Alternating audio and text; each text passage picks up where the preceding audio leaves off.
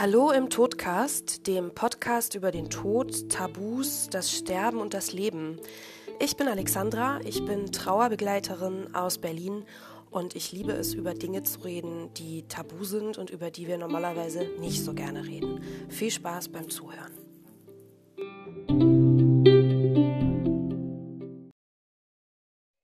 Hallo, liebe Zuhörer, herzlich willkommen zu einer weiteren Folge vom Todcast.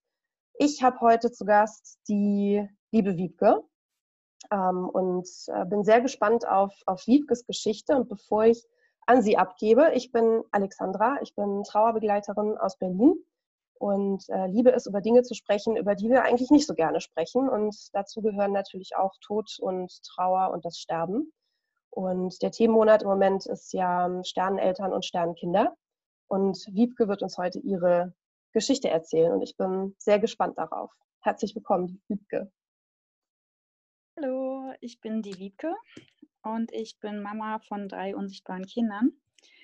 Ähm, zuallererst habe ich Löwenbabys, nenne ich sie immer meine Zwillinge, im zweiten Trimester im Bauch verloren und dann Espen mit 18 Tagen. Und ich bin hier bei Instagram bekannt ähm, als Espens Mama, weil ich ähm, ganz viel über ihn erzähle, weil mir das hilft, weil es mein Ventil ist, dass ich ähm, eigentlich Trauer in allen Facetten ungeschönt einfach rauslasse und alle meine Gefühle zeige. Ich zeige mich hier weinend, aber auch wenn ich mal lache.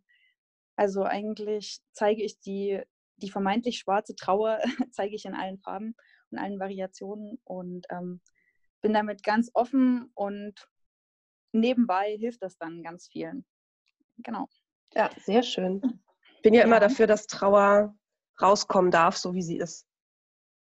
Genau, und das haben wir ja leider alle nicht so gelernt. Ne? Es gibt genau. ein schönes Beispiel, dass ähm, wenn wir jetzt Kinder sind im Sandkasten und unsere Schippe geht kaputt zum Beispiel, dass unsere Mama dann entweder sagt, guck mal da hinten, da ist eine Rutsche, Ablenkung, mhm. oder mhm. hier, ich habe eine neue Schippe, mhm. ersetzen. Und ähm, dass wir halt mit Ablenken und Ersetzen so groß werden und dadurch, oder auch mit Haustier ist ja dasselbe, das Haustier stirbt, okay, jetzt hast du ein neues, oder ja. ja ähm, und dadurch lernen wir das halt nicht und später wird es dann umso schwieriger, wenn wir dann groß sind und in so eine Situation reingeworfen werden und nicht damit umgehen.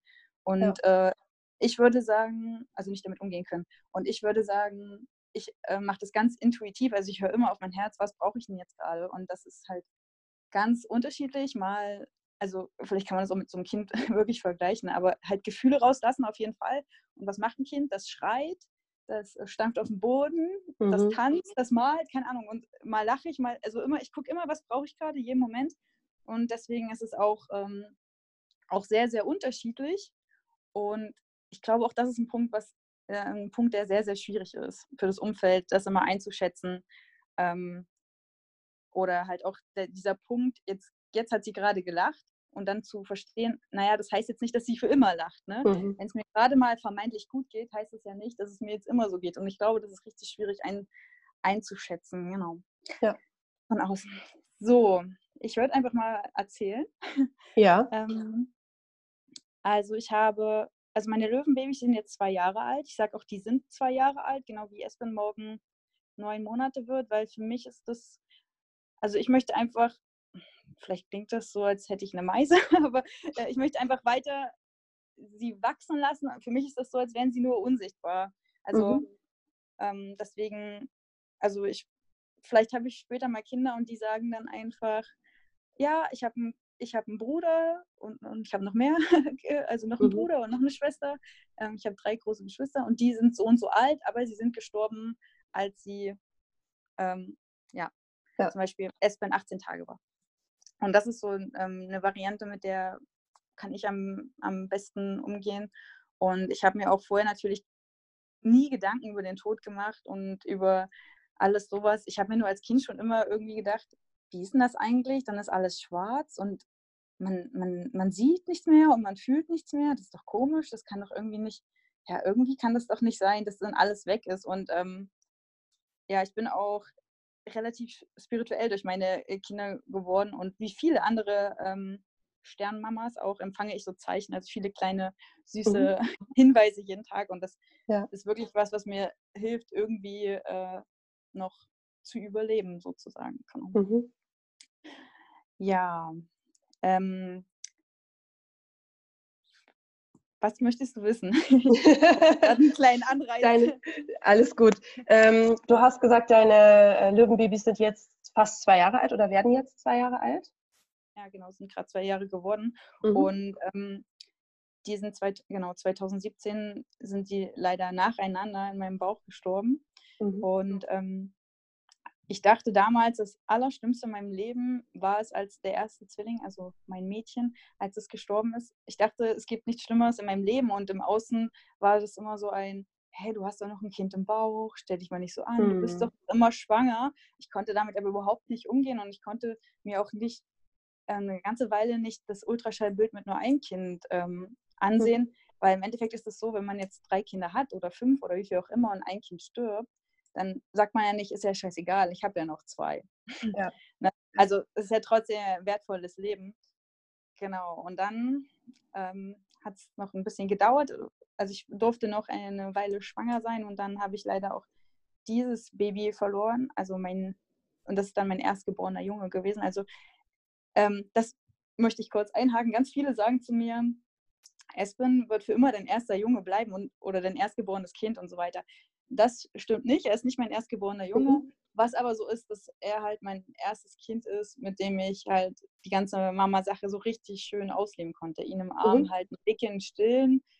Ja, eigentlich das ganze Programm ganz normal sein. Das ist wirklich, ähm, das unterscheidet ihn nochmal sehr zu, zu den anderen beiden, zu meinen Zwillingen, die ich im Bauch verloren habe, wo ich leider gar kein Mama-Sein ausleben durfte. Und ähm, also dadurch, dass ich beide Seiten kenne, ähm, ich möchte halt Verlust oder ja, ich möchte so schlimm oder Tragödie möchte ich jetzt gar nicht so sagen, was ist schlimm, aber es ist mhm. nicht schlimm. Ähm, ne, wenn eine Mama ihr Kind in der sechsten Woche verliert, ist es schlimm. Wenn es in der 36 verliert, ist es schlimm. Nach sechs Jahren ist es schlimm. Ne? Mhm. Also es, es, ist immer schlimm, aber ich merke trotzdem, dass es für mich ähm, leider eine Steigerung gab, so vom ersten Baby, ja. was gegangen ist. Und weil es auch immer ja irgendwie eine Wiederholung ist, die immer schlimmer mhm. wurde, weil ähm, erst bin ich nicht schwanger geworden, dann bin ich schwanger geworden, habe ich das erste Baby verloren von den Zwillingen, dann das zweite Baby. Und dann durfte mein Kind endlich leben und auch jetzt ist es mhm. klar. Ja. Also, also auf irgendeine Art und Weise ist er immer bei mir, das merke ich ganz dolle, aber er ist halt nicht so bei mir, also Espen ähm, ist nicht so wie, äh, bei mir, wie ich halt gern hätte natürlich, aber trotzdem spüre ich ihn ähm, sehr und es ist wie so ein, ich sag mal, wie so ein unsichtbares Band, schon wie irgendwie so eine Nabelschnur, mhm. die uns verbindet. Ähm, und wo ich wirklich merke, dass wir da trotzdem verbunden sind und dass halt Liebe auch keine Grenzen kennt, also über den Tod hinaus. Ja. Und ähm, dass wir trotzdem, wir sind trotzdem Mama und Sohn. Ähm, nur halt, dass das kein anderer wahrnimmt. Das ist halt auch auf jeden Fall so ein Punkt, der mhm. sehr, sehr schwierig ist.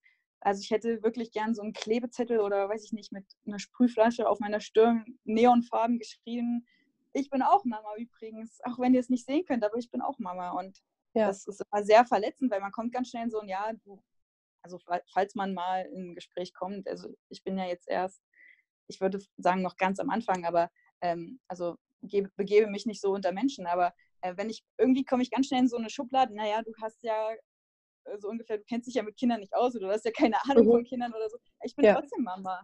Und das ist ähm, immer sehr verletzen. Aber ich sage das dann auch immer gleich und das ist dann für mich ähm, in der Situation hilfreich. Mhm. Zurück, zurück zu meiner, zur ersten ja. Schwangerschaft. Ähm, mhm. Genau. Und nachdem, also es gab diesen, diesen Schockmoment, als mein erstes Baby, ähm, mein ersten, erstes Löwenbaby, wie ich immer sage, nicht mehr ähm, gelebt hat, dann habe ich irgendwie versucht, ja, mich zu motivieren, dass ich ja noch ein Baby im Bauch habe, aber habe trotzdem schon getrauert und das war auch wichtig meiner Meinung nach und habe damals immer gesagt, dass ich immer meinem zweiten Kind erzählen werde, dass es eigentlich einen verlorenen Zwilling hab, hat, weil das ganz wichtig ist und auch, dass ich da ganz offen mit umgehen werde. Ja, und dann kam irgendwann der Termin, bei dem gesagt wurde, hm, irgendwas, irgendwas stimmt nicht, aber gehen Sie nochmal zum Spezialisten, mhm. schauen wir nochmal nach und dann ähm, war so der Trisomie, Trisomie-Faktor, glaube ich, relativ hoch, Trisomie 21. Und, aber ich habe gesagt, das ist egal und ähm, wir schaffen das. Und dann einen Termin, wo nochmal nach, also es gibt ja auch oft Fehleinschätzungen mhm. ähm, ähm, bei den ganzen Pränataldiagnostik-Sachen. Ähm, aber der Termin, wo dann nachgeguckt werden sollte, da habe ich dann schon geschrien, als ich nicht gleich das Herz gesehen habe und alle wollten mich beruhigen, um dann eigentlich doch zu sagen, ja, also mhm. leider schlägt ja. auch dieses Herz nicht mehr. Und da konnte der Professor dann nur noch sagen, ich verspreche Ihnen, dass Sie irgendwann mit einem gesunden Kind bei mir mhm. sein werden. Genau. Das nächste Baby soll, Espen sollte es ja leider auch nicht äh, dauerhaft sein, aber ja, und dann wurden wir dann damals ähm, in so einen in so einen extra Raum irgendwie so wie notversorgt und ähm, ähm, habe dann ganz viel geweint und dann, ja, irgendwie wird jetzt die Geburt eingeleitet und das Krankenhaus und ich damals so, hä, wie, ich, hä, ich, komm, ich kam da gar nicht hinterher und habe die ganze Zeit nur geweint, habe mal meine Freundin angerufen, die in, den Abend zuvor ihr Baby bekommen hat und habe ihr das erzählt okay, und okay. war irgendwie so völlig von der Rolle und wusste nicht, wo hinten und vorne ist und dann, ja, hat mein, ähm, mein Frauenarzt mich angerufen und ähm, dann sollte ich da die Überweisung fürs Krankenhaus äh, abholen. Und da war ich dort auch zum Termin. Die meinten aber, ach, das kann noch ein bisschen, ist noch, noch Zeit, so ungefähr, ist jetzt nicht Notwendigkeit, haben halt nochmal den Tod festgestellt und ähm, waren jetzt aber nicht der Meinung, dass jetzt sofort, das, das ist so das nächste Ding. Man läuft dann halt ähm, eine ganze Weile mit einem toten Baby im Bauch rum, oder mhm. in meinem Fall zwei. Und ähm, ja, und ehe es dann mal dazu kam, sind dann nochmal hm, drei Tage ins Land gezogen, mhm. genau, wo ich dann auch immer meinen Bauch nicht anfassen konnte und nicht getraut habe und ähm, so irgendwie alles keinen Sinn ergeben hat. Dann hatte ich eine Einleitung wie eine ganz normale Mama am Ende der Schwangerschaft und ähm, wie alt waren deine Babys da zu der Zeit? Ähm, die waren, also ich sage immer im zweiten Trimester, weil ich äh, ähm, immer, weil ich mittlerweile mitbekommen habe, dass es nicht wichtig ist, ob jetzt, na, wie gesagt, nach sechs Wochen oder nach 36 mhm, Wochen, ja. weil ich will nicht die Schlimmheit oder die, ja, die Tragik nicht mhm. an, an, der Wochenzahl festmachen. Mhm. Genau, sie waren aber auf jeden Fall über die zwölf Wochen hinaus, okay. weil ähm, das wird ja immer vermeintlich so gesagt, ja, zwölf Wochen und dann ist alles gut. Also ganz viele geben ja ihre Schwangerschaft mhm. erst in der zwölften Woche bekannt, aber halt kein ähm, also irgendwie kann man sich halt nie sicher sein. Ne? Man kann sich nee. nicht sicher sein mit einem positiven Schwangerschaftstest, mit einem schlagenden Herzen, mhm. mit einem Nataldiagnostiktest, mit der zwölften Woche davor auch noch nicht. Man, man, kann sich nie sicher sein und durch S-Bahn weiß ich, man kann sich auch nicht mit einer Geburt sicher sein. So, ich ja. bin jetzt Mama. Ja, und dann wurde mir mein Glück doch wieder vor den Händen so, also aus den Händen, aus den Armen entrissen. Ja. Und ähm, aber im Endeffekt, du kannst dir nie, nie, nie sicher sein. Und ähm, also auch nicht, wenn dein Kind fünf Jahre alt ist oder 18 oder 30, keine Ahnung, es kann immer was passieren. Mhm. Ja. Sich deswegen nicht zu freuen, ähm, äh, das wäre ja dann äh, sehr schade, weil dann könnte man sich ja nie freuen, weil jederzeit könnte das ganze Glück ja vorbei sein. Und ähm, deswegen sollte man wirklich die Zeit, die man miteinander hat, so nutzen, so intensiv wie es nur geht. Und ähm, genau, ich versuche zurückzukommen zum Thema, ja, äh, ja. zu dem, was ich gerade erzählt habe. Und dann ähm, wurde jetzt die Geburt eingeleitet, damals mhm. auf einer ähm, gynäkologischen Station. Da wurde aber auch nicht gut mit mir umgegangen und viele Sachen wurden zu mir gesagt, die, die man auf jeden Fall nicht hätte sagen äh, dürfen. Das habe ich aber gar nicht so, ehrlich gesagt, erst so verstanden, dass das ein bisschen sehr ähm, menschenverachtend war, ist mir erst aufgefallen, als ich jetzt nach zwei Jahren darüber geschrieben habe, hier bei Instagram, mhm. und dann viele schockiert waren. Dann habe ich ähm, mich auch beschwert. Und dann kam auch die Antwort zurück, dass da ähm, ganz viel, also dass da das mit den entsprechenden Personen ausgewertet wurde und allen zuständigen ähm, Abteilungen und es dann so eine Supervision gab und ähm, die das dann miteinander ausgewertet haben und da achtsamer sind und so weiter. Und das ist ja für mich, äh, für, also mir hilft das nicht mehr, also jetzt mhm. das, was mir passiert ist, aber den zukünftig hilft es den Frauen, ja. dass ähm, halt besser mit denen umgegangen wird und nicht so nebenbei, also ganz viele Sachen so halt, ja, wir, weil diese Frauen, hatten, also diese Krankenschwester haben halt so ungefähr am laufenden Band in Berlin, ähm, hatten halt am laufenden Band äh, solche Fälle wie mich und die sind da sehr, sehr hart mit mir umgegangen und einfach, dass man mal sensibilisiert ähm, für dieses Thema, dass es halt mhm. so ähm, nicht funktioniert und auch so ja. Begriffe verwendet werden, die, was halt auf jeden Fall nicht geht. Mhm. Genau, und damals war, ähm, damals war dann eigentlich so meine einzige Hoffnung, und da bin ich jetzt auch weiterentwickelt. Aber meine einzige Hoffnung war damals eine erneute Schwangerschaft und ich weiß auch, dass es vielen Sternmamas so geht. Das ist so das ähm, Licht am Ende des Tunnels.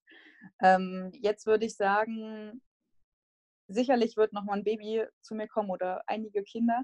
und die kommen aber, wenn sie das für richtig er erhalten, also das kann ich nicht erzwingen und ähm, damals aber hat mir das geholfen, irgendwie noch weiter zu leben. Aber ich habe ähm, ehrlich gesagt, da war ich auch noch nicht so stark wie jetzt. Da habe ich mich noch viel unterbuttern lassen, so mit stell dich mal nicht so an, mit anderen Babys und so weiter und viel gemacht. Und ich merke, dass es das jetzt mit aufzuarbeiten gilt.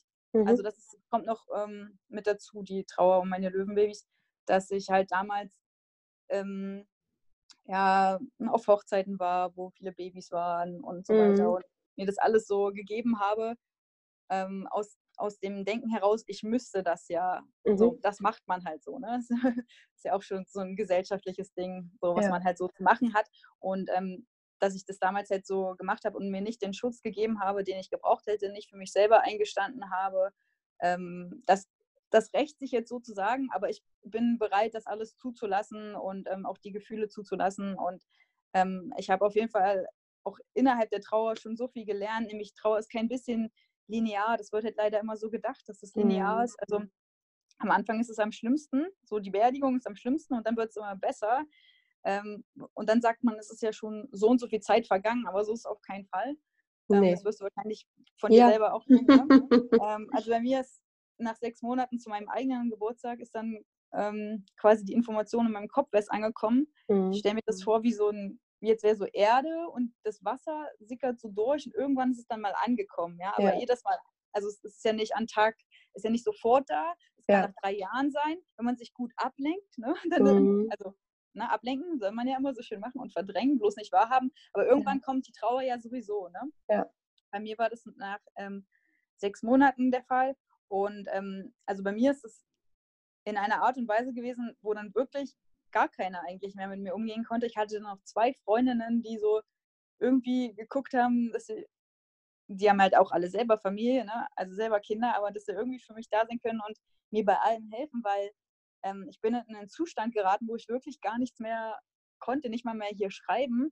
Ich mhm. habe hier, ähm, also ich habe ich habe mich wirklich gefühlt wie nach einem Schlaganfall, so ungefähr wie einer sagt, steh mal auf, äh, ja, du musst mal rausgehen und ich wusste gar nicht mehr, wie ich meine Beine voreinander setzen sollte. Also mein Kopf mhm. hat es nicht mehr geschafft, weil an diesem Punkt dann halt ähm, der Schmerz meinen ganzen Körper befallen, also mein Kopf befallen hat und die ganzen normalen Sachen, vermeintlich normalen Sachen, haben nicht mehr funktioniert. Ich wusste irgendwie gar nichts mehr und musste das dann wie, wie lernen wieder. Und das war dann für die allermeisten war das dann so ein, ach bitte, stell dich mal nicht so an, du musst ja. das machen hm. und geh mal raus und bla und komm und mach. Das ist, ist ja auch schon sechs Monate her, es ist doch schon fast ja, vorbei. Mhm. Ja, lass, lass ich mal nicht so hängen und da und da mhm. ging es dir doch viel besser. Mhm. Das ist mhm. halt aus diesem Unverständnis raus, dass es am Anfang am schlimmsten ist und dann immer besser wird. Ich kann mir vorstellen, dass es für Passiv-Betroffene so ist. Ne? Ja.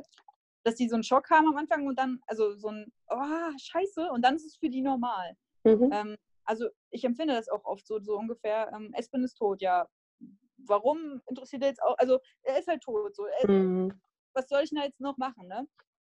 Und ähm, dass da halt wirklich ich dann so die Einzige war, als nächste Person natürlich als Überbetroffene, als Mama, ähm, die sich nach drei Monaten schon so gefragt hat, puh, wie soll das mal in drei Jahren werden, ne? wenn alle halt einfach so weiterleben. Aber ähm, mir hat mal jemand gesagt, und ich glaube, dass, das, dass da was dran ist, ähm, dass halt Espen mit seinen 18 Tagen halt noch keine Rolle hatte.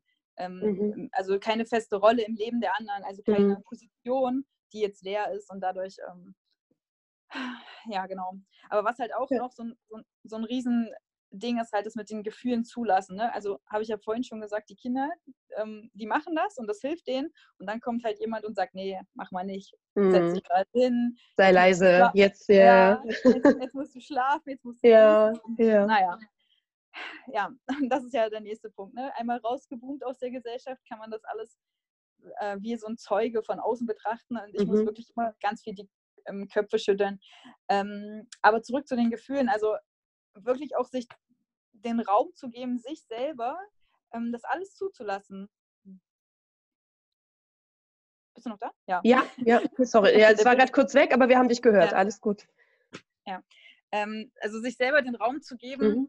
das auch zuzulassen. Ich habe gerade gesehen, der Akku geht leer. Moment, ich lade mal auf. Ja. Kleine, Alles gut, kein Problem. so, deswegen war der Bildschirm weg. Ähm, ja, also ich und auch nicht anderen gerecht werden zu wollen oder irgendwie gefallen zu wollen. Und ähm, ich glaube, du musst einmal die Position nochmal verändern. So, jetzt hören wir dich wieder. Sorry. Ja, okay, gut.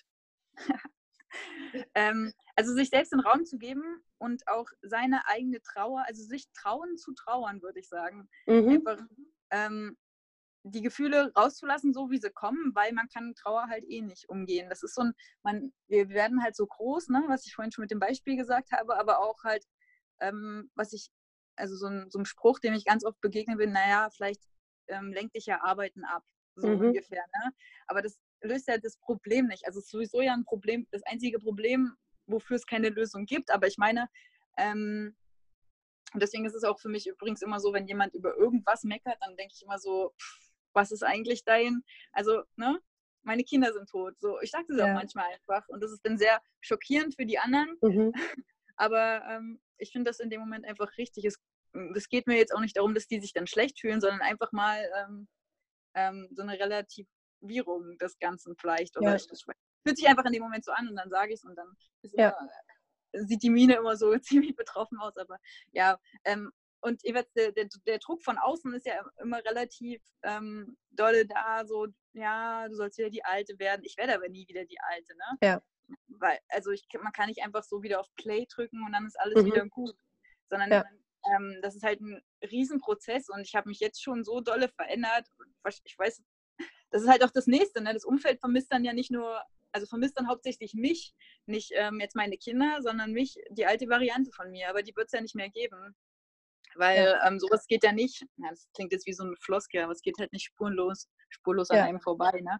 Sondern, es ist ja auch sehr oft, dass sich in der Trauer das Umfeld verändert, ne? weil man eben nicht mehr, die anderen kommen nicht mehr so mit, wie man sich verändert oder man ist auf einmal anders und es passt nicht mehr. Und ja. Leute, von denen man erwartet hätte, dass die einen unterstützen, machen es nicht. Und die, von denen man es überhaupt nicht erwartet hätte oder mit denen man nicht gerechnet hätte, die tun es. Und so sortiert sich das auch so ein bisschen. Ich sage immer, es sortiert sich aus. Das klingt vielleicht auch ein bisschen hart, aber es ist so. Es ja, passt dann einfach nicht mehr. Es ist mhm. wirklich auch so und ich habe damit auch ähm, schon dolle gehadert, dass ähm, mhm. Menschen mal so dolle in meinem Leben waren und so viel getan haben. In guten Zeiten, jetzt in den allerschlechtesten, ja. sich, ich würde mal sagen, daneben benehmen oder einfach aus Überforderung oder keine Ahnung, ja. Aber dann, dann ist das halt so, ne? Mhm. Ich bin jetzt nicht in der Position, da jetzt noch irgendwas regeln zu können ähm, oder irgendwie das aufrecht zu erhalten. Das ist ja der nächste Punkt dieser ähm, dieses melde dich, du kannst dich jederzeit melden, du wirst dich schon melden, wenn du was hast. Und äh, nee, wenn es mir richtig scheiße geht, dann kann ich mich halt nicht melden. Mhm. Ja, das ist so ein Irrglaube. Und dass es halt auch okay ist, wenn ich äh, 50 Mal, übertrieben, aber 50 Mal nicht auf Nachrichten antworte und aber auf die 51. antworte ich dann, weil ich mhm. jetzt gerade das äh, Bedürfnis habe. Und ich glaube, mhm. das ist mhm. ganz schwierig und da auch das Umfeld bezieht dann immer so viel auf sich, so, ne? Ja, jetzt hat sie ja das gesagt, aber äh, Trauernde, das ist so, glaube ich, ganz wichtig zu verstehen, dass Trauernde, ähm, die, die schlagen manchmal um sich in ihrer Wut, weil das sind ja auch Gefühle, die dazugehören, ja. Und die ja. meinen ja jetzt nicht wirklich die andere Person, sondern sie sind einfach so überfordert mit der ganzen äh, Situation, weil das der größte Aus Ausnahmezustand äh, im ganzen Leben ist und ähm, ja, einfach mal nicht selbstverständlich ist, dass deine Kinder um dich rumtanzen können. Und ähm, da kommt halt manchmal schon irgendwie so eine Aussage daher, womit dann vielleicht andere nicht umgehen können. Und gleichzeitig sind wir aber so übersensibel und empfindlich ne? und mhm. äh, saugen dann so ein, sowas ganz schnell auf. Und das ist, glaube ich, so das Schwierige, dass wir so ähm, teilweise manchmal so, bam, da fliegt so ein Wort aus uns raus und dann aber, wenn wer anders was sagt, dann sind wir so, ja, weil, ja, ich habe mal gelesen, hautlos und ja, ich glaube, das passt ganz ja. gut. Also, ja. dass wir halt, ähm, ja, einfach da, wir sind ja halt ich weiß gar nicht, mir fällt gerade kein Wort ein, wie man das, wie man das so richtig bezeichnen soll, außer dass es ein absoluter Ausnahmezustand ist. Ja. Oder ähm, wie als wenn man einen Marathon läuft und man hätte sich nie auf den vorbereitet.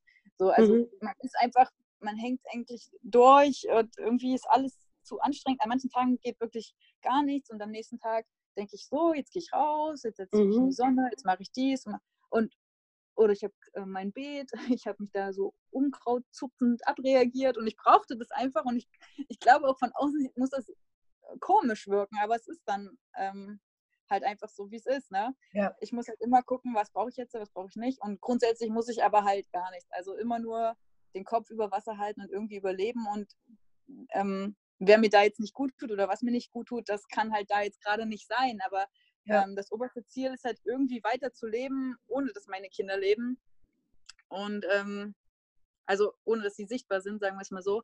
Mhm. Und ähm, genau, deswegen glaube ich, äh, sollte jeder passiv Betroffene, der das jetzt hört, ähm, einfach nur ein bisschen das abspeichern, dass jetzt die Erwartungen nicht so groß sind an den Trauernden. Ne? Oder ja. dass er auch, ja, oder dass er auch ganz schlecht äh, um Hilfe betteln kann, sage ich mal, mhm. sondern dass halt ähm, ja, das ist eher so von dem Trauern, also nee, von dem, von dem Passiv-Betroffenen dann eher so das äh, Engagement ausgehen muss, also die Aktivität.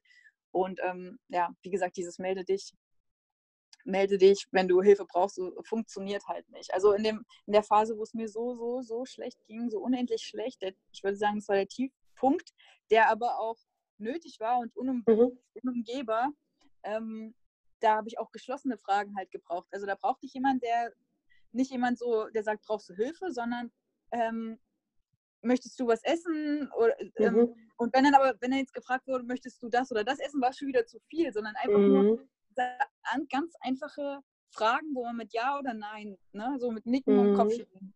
Existenz sichern, also Essen, ja. äh, einkaufen, äh, vielleicht was sauber machen helfen oder irgendwie so, ne? Also Basics. Ja, genau, weil die, die normalsten Sachen funktionieren dann halt nicht mehr. Mhm. Und ähm, aber halt, dass auch ganz, ganz konkret gefragt wird. Oder auch so, soll ich jetzt gehen oder sowas. Und ja, ja das ist dann auch, da darf dann halt, dieser passiv Betroffene darf, darf das dann halt nicht auf sich zu beziehen, oh mhm. toll, jetzt will die Person mich nicht sehen, ich habe doch so mhm. so viel mhm. gemacht. Nee, darum geht es jetzt nicht. Es geht jetzt gerade nicht um dein Ego, sondern es geht darum, ja. dass ähm, die trauernde Person oder jetzt ich äh, irgendwie überlebe und es irgendwie schaffe, Tag für Tag und da kann ich jetzt auch nicht nach Wochen gucken, also so ungefähr, was ist nächste Woche, ähm, sondern ich muss immer jeden Tag neu gucken, ob ich das kann, ob ich das nicht kann, eigentlich jeden Moment und das mache ich auch so und deswegen würde ich, glaube ich, sagen, das ist sehr intuitiv und ähm, mhm. was braucht mein Herz gerade? So, so mache ich das einfach, genau. Ja. Und ähm, das bedeutet aber auch, dass ich ähm, ja, das ist, glaube also ich, ich denke, dass es sehr, sehr schwierig für mein Umfeld ist. Und ähm, ich bin auch eigentlich dauerhaft enttäuscht von meinem Umfeld und bin froh, dass ich online so viel mhm. äh, Liebe bekomme und so viel Anteilnahme und dass so viele an mein Kind denken und ähm, dass sie wachgerüttelt wurden, sagen sie ja immer. Also SP-Welle nennen wir das ja hier. Mhm. Oder hat sich mal jemand ausgedacht? Ähm, weil es bin ja einfach, na, ich bin ja einfach neben ihm aufgewacht und er hat nicht mehr gelebt. Und ähm, mhm. dass ähm, halt die Mamas so stehen, dass ein schreiendes Kind in der Nacht wundervoll ist und dass sie nicht genervt sind, sondern das ist was ganz, also was ist, wofür man einfach nur dankbar sein kann und ein absolutes Wunder, dass man ein gesundes, lebendes Kind ähm, neben sich hat. Und nachdem ich ja in der ähm, ersten Schwangerschaft ähm, beide Kinder verloren habe, meine Löwenbabys, war das dann so, dass ich auch in der zweiten mit Espen dann gesagt bekommen habe, dass was nicht stimmt. Und ich war kurz geschockt und habe auch gesagt, oh nee, schon wieder.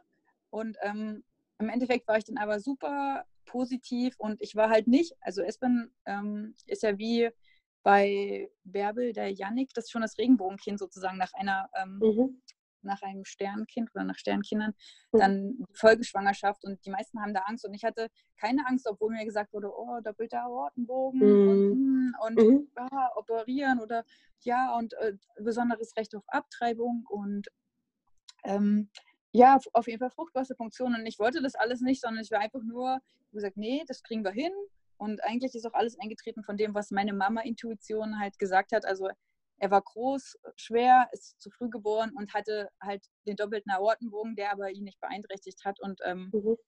ähm, ist dann einfach friedlich neben mir eingeschlafen, aber mit einem funktionierenden Herzen. Und ähm, ich habe eigentlich die ganze Schwangerschaft, auch wenn die äußeren Umstände nicht so äh, besonders gut waren, habe ich einfach immer nur, war ich einfach nur dankbar über ihn in meinem Bauch und habe auch gesagt, wir schaffen alles und wir sind das mhm. stärkste Team der Welt, Espen und ich, und das sind wir halt jetzt irgendwie immer noch, ne? Mhm. Also über alle Grenzen hinweg. Und ähm, da bin ich auch stolz auf mich und meine Kinder oder auf meine Kinder, dass sie mir so viel ähm, ja, neue Erkenntnisse ermöglicht haben. Also dass ich, ja, wahrscheinlich, wenn ich jetzt alle drei hätte, dann wäre ich nicht so gewachsen, so wie ich gewachsen mhm. bin. Gestern, als ich Fahrrad gefahren bin mit meinem Hund, habe ich so gedacht, wenn man den, den, den, ähm, den schwersten Gang reinstellt, dann kommt man aber auch am schnellsten vorwärts. Irgendwie so habe ich das so gedacht, das passt so mit den großen Hürden im Leben und mit der Weiterentwicklung der persönlichen. Ja. Ne? ja. Also, du musst halt auch, ne? Also du, du hast ja keine Wahl.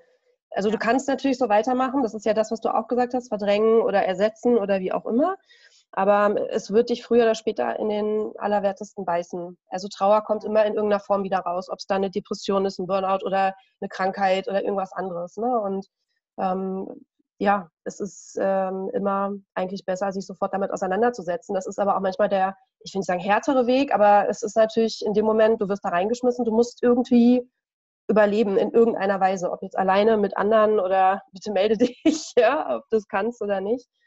Ähm, aber es ist der, der härteste, aber auch der schnellste Weg, ne, wenn man es sofort angeht. Ja. ja. Ich stelle mir das immer vor wie so, ein, wie so ein Auto, was hinter einem herfährt. So die Trauer fährt hinter einem her und dann ja. überholt die dich, macht die Vollbremsung und die steht ja. da vor einem. Ja. Da kannst du natürlich drei Jahre immer schön davor wegfahren, vor der Trauer, mhm. aber irgendwann kommst du halt nicht mehr weg. Und, ähm, oder manchmal stelle ich mir das auch vor wie so ein, ähm, wie so ein Kuscheltier, was einfach nur die Trauer als ist ja auch nur ein Gefühl im Endeffekt. Ne? Mhm. Ne? Und jedes Gefühl wird einfach nur wahrgenommen werden und irgendwie auch zugelassen werden und rausgelassen, weil das Runterschlucken, das bringt halt gar nichts, das ist wieder das, was uns beigebracht wurde. Und ähm, dieses Gefühl, die Trauer möchte einfach nur angenommen werden. Der Schmerz, habe ich neulich mal irgendwie geschrieben, ich schreibe immer so einfach aus meinem Herzen raus und der Schmerz liegt bei mir mit im Bett und so und ich, ja. ich bin mit ihm verheiratet, ob ich jetzt will oder nicht. Ne? Und wenn ich jetzt mhm. aber sagen würde, nö, nö, ich mache jetzt das und das, ich stürze mich jetzt in irgendwelche anderen Projekte rein, mhm. dann würde der Schmerz wie so ein böses Monster werden, ja, und ja. immer mehr schreien. Hauptsache, ich, ja. ich bekomme den irgendwie mit. So fühlt sich das an, ja. Der kriegt dann ADHS, der Schmerz. ja, genau. ja, vielleicht ist es auch wie so ein, ja, vielleicht ist es auch wie so ein Fass und so ein Fass voller schwarzer Flüssigkeit in einem und wenn man immer nur mal ganz kurz so den Wasserhahn mal kurz aufdreht, mhm. dann kommen ein paar Tropfen raus, aber ich habe irgendwie das Gefühl, es wird eher dann noch mehr. Also es, es, wird immer noch mehr Flüssigkeit in einem, also ich weiß jetzt nicht, wie ich das bezeichnen soll, irgendwie so, eine, so, eine, so ein Schlamm, so ein schwarzer Schlamm und ich habe jetzt äh, gefühlt drei Stöpsel gezogen und dann kann es jetzt rausfließen. Ne? Mhm. Ich kann mhm. mir jetzt nicht so richtig aussuchen, auf welche Art und Weise, sondern es, ja, denn, wie gesagt, in einem Moment brauche ich das, im nächsten, im nächsten das und ja, aber ich lasse es einfach zu und ähm, das ist auch was, was mir meine Kinder gelehrt, gelehrt, haben und was wir halt eigentlich aber gar nicht lernen. Ja. In der Gesellschaft halt, weil da wird ja Tod und Trauer hat einfach keinen Platz, sondern wird immer schön ähm, weggeschoben. Und ähm, also wir können alle draußen auf der Straße lachen, aber weinen geht ja auf keinen Fall. Ja. Also ja, wenn, wenn ich jetzt äh, nicht um meine Kinder weinen würde, also ist, die sind es doch absolut wert, dass ich um sie weine. Und ich finde auch Weinen ist jetzt nichts Schlechtes, weil es geht einem nach, Wein, nach dem Wein ja immer besser. Es ist total mhm. reinigend. Und ähm, ja, also ich glaube, jeder, der Kinder hatte, sollte das auch irgendwie, also Kinder, lebende Kinder haben darf, sollte auf keinen Fall sagen, ja, hör mal auf zu weinen und du heulst, mhm. sondern das ist so eine, so eine Chance wahrscheinlich, den Kindern beizubringen, doch, Gefühle rauslassen ist super. Ja. Und dann, weil eigentlich sind wir als Erwachsene nur noch so Roboter, die irgendwie durch die Welt laufen müssen, so mhm. angepasst ich sage immer angepasst, angepisst, also so, ne?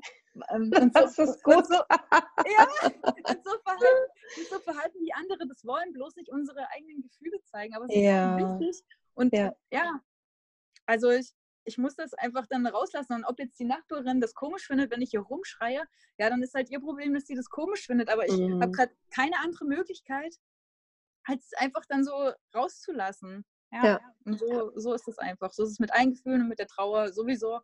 Und ich bin froh, dass das aber immer mehr, also fühlt sich zumindest so an, dass es immer weniger tabuisiert wird, sondern immer mhm. mehr so anerkannt wird, dass das tatsächlich ja. auch, dass, dass unsere Kinder oder andere sehr nahe Personen in unserem Leben es einfach mal wert sind, dass wir um sie trauern. Ja. Und ähm, genau, also es gibt ja auch bei Instagram jetzt nicht nur mich, sondern auch andere, die da groß überschreiben und bei YouTube und so weiter. Und ich weiß aber, dass es da auch Menschen gibt, also mir wurde das schon geschrieben und bei YouTube einer Mama auch, dass, äh, ja, hör doch mal auf und mit so einem Thema und ja. ja, passt halt nicht in die perfekte Welt rein, ne? sondern guck ja. dir mal was an, was bei YouTube für Videos sind und dann hast du dazwischen halt eine Sternmama, die über den Tod ihres Kindes redet. Ja. Natürlich wirkt, ja, also für mich ist das andere ziemlich banal, aber für andere ist es halt ähm, so das andere lustige, bunte Leben so und wir sind dann so die schwarzen Bösen, die sie jetzt an irgendwas erinnern, aber dabei ist unser Leben nicht unbedingt schwarz, also es ist halt so facettenreich, ne? Mhm. Und ähm, ich bin auf jeden Fall froh, dass da ganz viel passiert und ähm, das ist vielleicht so nebenbei dann auch, dass das bei mir ähm, somit passiert, dass, also ich würde sagen, am meisten werde ich eigentlich von Mamas gelesen. Entweder Mamas mit sichtbaren Kindern, Mamas mhm. mit unsichtbaren Kindern oder Mamas, die es werden wollen. Und ähm, das ist dann so der Mehrwert, wie die anderen, wie alle immer sagen, der Mehrwert, den sie daraus nehmen, dass ich halt immer pur meine Gefühle dort zeige, ja. dass sie halt ähm, aufwachen und ähm, ihren Kindern dadurch halt ermöglichen, anders aufzuwachsen oder auch die Zeit mit ihnen zu genießen. Wir sagen jetzt einmal verbummeln, verbummeln, ähm, einfach so die Zeit mit ihnen zu genießen und natürlich auch, wenn die Kinder nicht mehr da sind, ähm, Trauern bedeutet Liebe und deswegen sind unsere Kinder das natürlich wert, dass wir um sie trauern. Es ist keine vergeudete Zeit, wenn wir ja halt nicht funktionieren können, sondern ja. ich, ich, weiß, ich weiß noch nicht, wohin meine Reise geht und ähm, also oder wie, wie ich in zehn Jahren, wie das dann mal sein wird, aber ich kann mir ehrlich gesagt nicht vorstellen, dass man irgendwann mal aufhört zu trauern, sondern mhm. dass es mhm. halt immer nur ähm, wechselt.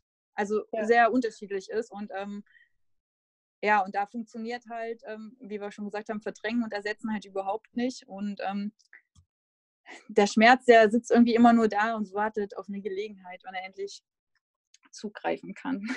Ja, es gibt genau. auch dieses Bild aus der ähm, Schattenarbeit, ja. Ähm, kennst du diese aufblasbaren Strandbälle, diese bunten, die ja. man früher mit an den Strand genommen hat? Dann hat man diese aufgepustet. Und wenn man versuchen würde, also einen Schatten zu unterdrücken, und ein Schatten kann ja auch ein vermeintlich negatives Gefühl sein, also so eins, das man ja. nicht haben will, Trauer, Schmerz, äh, Wut, Verzweiflung oder so, als ob man die ganze Zeit versucht, so einen Ball unter Wasser halten zu müssen, damit den kein anderer sieht. Und wenn man ja. sich das vorstellt, man macht das im Alltag oder man wäre jetzt, der Alltag wäre jetzt so ein Swimmingpool oder das Meer und man stünde da und hätte dauernd diesen Ball und würde irgendwie versuchen, den so unter Wasser halten zu müssen die ganze Zeit, wie viel Energie das auch kostet.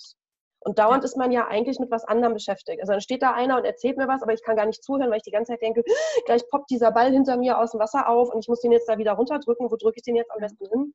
Und ich finde ja. dieses Bild einfach so, so trefflich, ne? dass wir uns dann eigentlich, dass wir viel mehr Zeit damit verbringen, diese Sachen auch zu unterdrücken dass es viel ja. Ähm, ja, mehr Energie kostet, als wenn wir einfach sagen würden, ey, guck mal, hier ist mein Ball und mein Ball ist scheiße, aber der ist halt nun mal da und ich muss mich da jetzt irgendwie mit auseinandersetzen, wie ich da vielleicht ein bisschen Luft rauskriege oder wie der da sein kann und dass er mich aber nicht die ganze Zeit irgendwie auffrisst, ne? sondern ich lasse den vielleicht irgendwie so schwimmen und der ist da und ich akzeptiere aber, dass der da ist. Vielleicht kann ich sogar damit spielen. Hey, vielleicht lerne ich sogar ja. neues Spiel. Ne? So, ja. Das Bild finde ich, find auch immer so, so ja. trefflich. Ja. Das ist ein sehr passender Vergleich auf jeden Fall. Und ähm, wenn wir jetzt mal überlegen, passen alle Themen, die wir jetzt gerade besprochen haben, wieder wunderbar zusammen. Nämlich dieses Gefühle zulassen, trauern zu dürfen ja, ja. Ähm, und halt nicht so zu sein, wie die Gesellschaft das ja. möchte. Ne? Das ist genau der Punkt. Die Gesellschaft sagt, nee, wir müssen alle lachen und wir müssen, weiß ich nicht, immer alles ins Lächerliche ziehen oder hahaha, Sonnenschein überall, die perfekte Welt. Und dann kommen wir und wir passen da nicht rein nee, so, und deswegen müssen wir uns natürlich, wir müssen uns dann zusammenreißen, so ungefähr, aber so ist es halt eben nicht, sondern ähm, dass wir einfach unsere Trauer ausleben dürfen, zeigen dürfen, egal ob es jetzt den anderen passt. Und ich glaube, ich hoffe einfach, dass da auch ein großer Umbruch noch passieren wird, in dem immer mehr ähm, das halt tun und auch zeigen, ja. wie es wirklich ist und nicht, wie es scheinmäßig zu sein hat. Denn an dem ja. Thema Tod kommt halt ja gar keiner vorbei, wenn wir mal ehrlich ja. sind. Ähm, ähm, ich habe mal, hab mal geschrieben, glaube ich, ich dachte als Kind immer, man wird 100 Jahre alt. Jeder Mensch wird 100 Jahre alt. Aber ja, das ist halt natürlich nicht so. Ne? Und ja. wir, also die meisten Menschen rennen halt so durch die Gegend und verschwenden ihre äh, Lebens kostbare Lebenszeit. Ähm, dieses Wertvolle verschwenden die halt einfach so, ohne mit dem Gedanken daran, dass es im nächsten Moment vorbei sein kann. Ja. Also äh, Carpe Diem sagt jeder einfach so, weißt du, ohne irgendwie mal sich so, es wird alles immer so entemotionalisiert da rausgeknallt, ja. ohne sich mal wirklich Gedanken zu machen, ähm, was es wirklich bedeutet. Und ähm, ja, also das war einfach, ich bin jedem Menschen dankbar, zum Beispiel bei Instagram von meinen, ich habe vorhin geguckt, ne, 8008, also es bin Zahl 8 zweimal drin, ja, bin ja. sehr gefreut. Ja. Ähm, äh, von diesen 8008 Menschen, die sich das geben, dass bei mir nicht die perfekte Welt ist, sondern mhm. dass authentisch immer alles dasteht, immer wie ich mich mhm. fühle.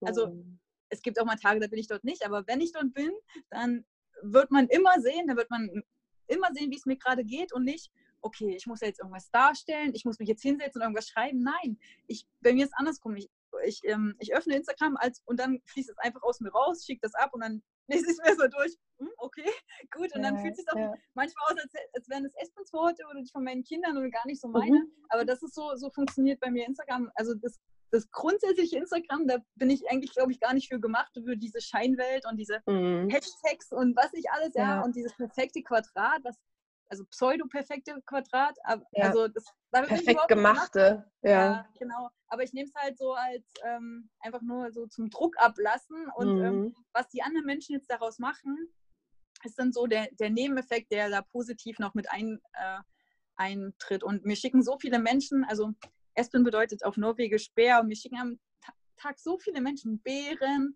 Espenstraßen, weil Espen ist ja auch ein Baum, ähm, ja. alle möglichen Sachen, wo sein Name irgendwie auftritt und ähm, er heißt Titus Espen oder wenn auch Titus irgendwo ist, ja. Also ganz viele Sachen mit meinem Kind bekomme ich täglich geschickt und die Sachen waren ja vorher auch alle da. Bloß die Menschen sind auf einmal so achtsam mhm. und sehen das. das, ja.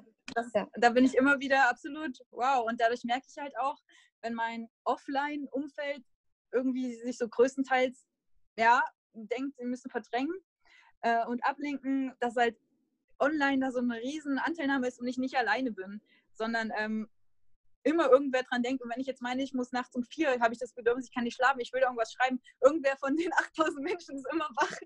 Ja. Und, ähm, ja. ja, es ist ziemlich bezaubernd. Ich bin manchmal traurig, dass ich das brauche, dass es halt ähm, mhm. offline nicht funktioniert so.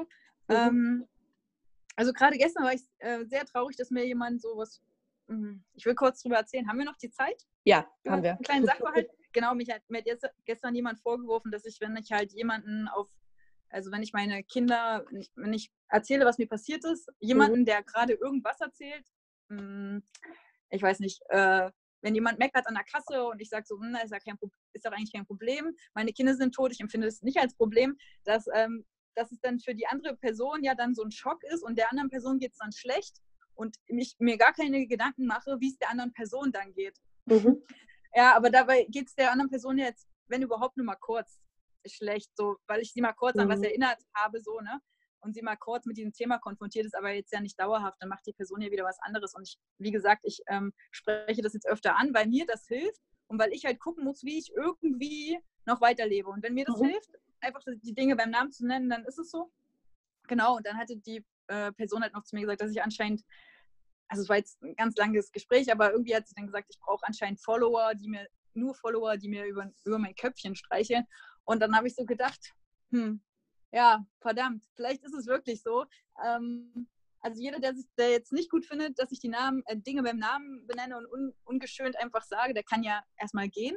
Mhm. Aber ähm, ähm, und ich habe dann gestern auch geweint deswegen, weil es mhm. ist im Endeffekt wirklich so, dass ich Menschen brauche online, die mir übers Köpfchen streicheln, weil mir das an meinem direkten Umfeld so fehlt. Ne? Und ja. ich bin aber umso dankbarer, dass es diese Menschen gibt und dass ja. sie mir Briefe schreiben und Pakete senden und ähm, mir alle ihre Espen hat mein Leben verändert Geschichten erzählen. Also, dass sie einfach oh. begriffen haben, das Leben ist begrenzt, das Leben ist mhm. wertvoll. Mhm. Ich mache die ganze Zeit irgendwas, was mir gar keinen Spaß macht. Okay, ich höre auf damit so. Ne?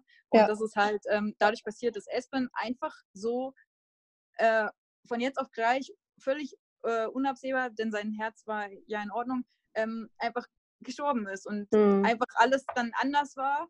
Und ähm, das ist so der Effekt, den er erzielt hat. Und ähm, sehr, sehr, also ich bin eigentlich in 99 Prozent der Zeit überhaupt dankbar, dass er, dass er gelebt hat, dass er, dass ich die Mama-Sachen mit ihm ausleben durfte und ähm, dass er auch so viele Menschen nebenbei so mitbelehrt hat ähm, oder ja. revolutioniert hat in ihrem Denken. Und ähm, das war so, wie so, als wäre das der Preis gewesen. Und nur ganz, ganz selten, ich kann nicht, glaube ich, an einer Hand abzählen, habe ich so Momente, wo ich so denke, ey, was für ein Preis, ne? Mein Kind ist mhm. gestorben und alle anderen sind aufgewacht. Aber ähm, grundsätzlich bin ich einfach nur froh, dass das alles so gekommen, also dass der Effekt eingetreten ist, auch wenn ich den ja. natürlich viel lieber äh, meine Kinder so im Arm hätte. Aber ähm, wie schlimm wäre es denn, wenn der Tod meiner Kinder ähm, umsonst gewesen wäre? Ähm, was auch wieder jetzt auf das zutrifft, ne, mit diesem einfach so weitermachen. Ne? Ja. Das, äh, ja, genau. Ja. Und das hast du gesagt, hast du ja auch ähm, mit dem Ball, hast du ja sehr gut beschrieben. Und ähm, ja, im Endeffekt kann ich nur jedem sagen, traut euch zu trauern, gönnt euch das zu trauern, nicht weiterzumachen, nicht zu funktionieren für irgendwen, ja. sondern schaut immer, was ihr braucht. So, Bravo. Laberflash am Ende. Punktlandung.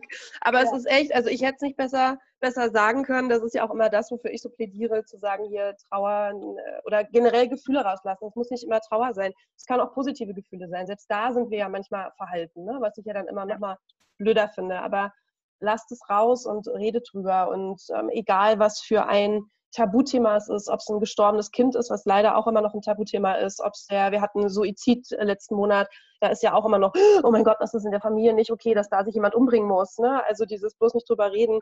Ähm, mhm. Lasst uns drüber reden, weil das ist im Endeffekt alles, ja. was es irgendwie besser machen kann, wo jeder was mitnehmen kann. Und lasst uns auch, äh, ich meine, einerseits finde ich es mal gut, wenn dann auch mal in Anführungsstrichen natürlich Kritik kommt, weil auch nur darüber kann man sich auseinandersetzen. Ja. Und ne, das ist ja alles in den sozialen Medien es wird nur immer dann blöd, wenn jemand sagt, äh, du bist scheiße, du musst das jetzt anders machen. Mach es jetzt bitte so, dass es für mich wieder passt. Ne? Das ist halt immer dieses. Also ja. lasst uns einfach darüber reden und sag du mir deine Meinung, ich sag dir meine. Und es trifft sich vielleicht nicht, aber wir haben irgendwie voneinander was gelernt. Vielleicht nehme ich trotzdem was mit. Ne? Und das finde ich immer ähm, dieses Gemeinsame wichtig, aber eben auch, dass jeder, so wie du das äh, macht, sagt, ich gehe da jetzt offen mit raus und wem es nicht passt, naja, sorry, also für sich genau. zu gucken, was ist gerade wichtig bei mir, was brauche ich gerade und das auszuleben und das auch aushalten zu können. Ich glaube, das ist das Schlimmste, dass wir nicht gelernt haben, auszuhalten, wenn jemand etwas anders macht als ich selber, wenn ähm, ne, es nicht konform ist, wenn es um, um Themen geht, äh, die ich auch noch nicht kenne. Also dieses Fremde und oh Gott, mhm. Tod und Sterben will ich gar nicht und dieses Verdrängen.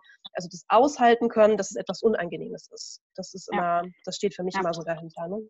Genau auch das auszuhalten, dass die anderen die, äh, sehen ja quasi, wie es mir, wie es dir, wie auch immer, äh, wie es uns geht. Sie müssen nur aushalten, das zu sehen. Und das ist für sie schon so schwierig, ja. obwohl sie es gar nicht fühlen müssen. Ne? Das ist schon ja. ziemlich verrückt. Aber halt ähm, passt wieder super jetzt nochmal zum Ende. Ähm, wenn man, ich habe das Gefühl, wenn man die Gefühle nicht wahrhaben möchte, dann ist es wie, als würde man dem Gefühl nur so ein Pflaster auf den Mund kleben, ja. aber es ist ja trotzdem da. Und ja. an irgendeinem Punkt wird es dann das Pflaster, also weil der Druck so groß ist, na, irgendwann kommt das alles raus. Ja. So, jetzt haben wir ganz viele Synonyme dafür gefunden. Wunderschöne Bilder kreiert. Ja.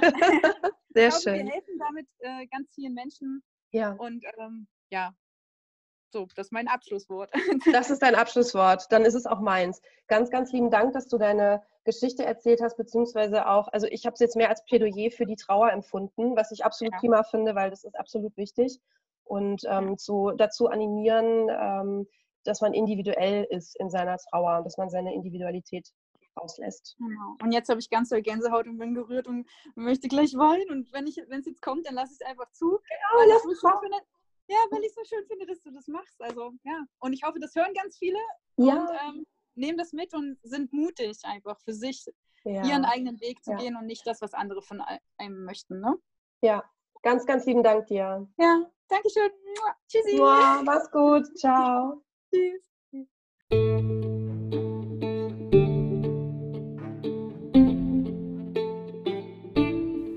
Vielen Dank fürs Zuhören. Ich bin Alexandra aus Berlin, Trauerbegleiterin und Coach bei Krisen und Verlust. Bei mir findest du natürlich Trauerbegleitung, Einzelcoaching, aber auch Gruppenworkshops, um leichter mit der Trauer umgehen zu können, auch Online-Trauergruppen und wenn du auch eine Geschichte zu erzählen hast und Gast in meinem Podcast sein möchtest, dann melde dich. Du findest meine Kontaktdaten unter www.leid-und-freud.de.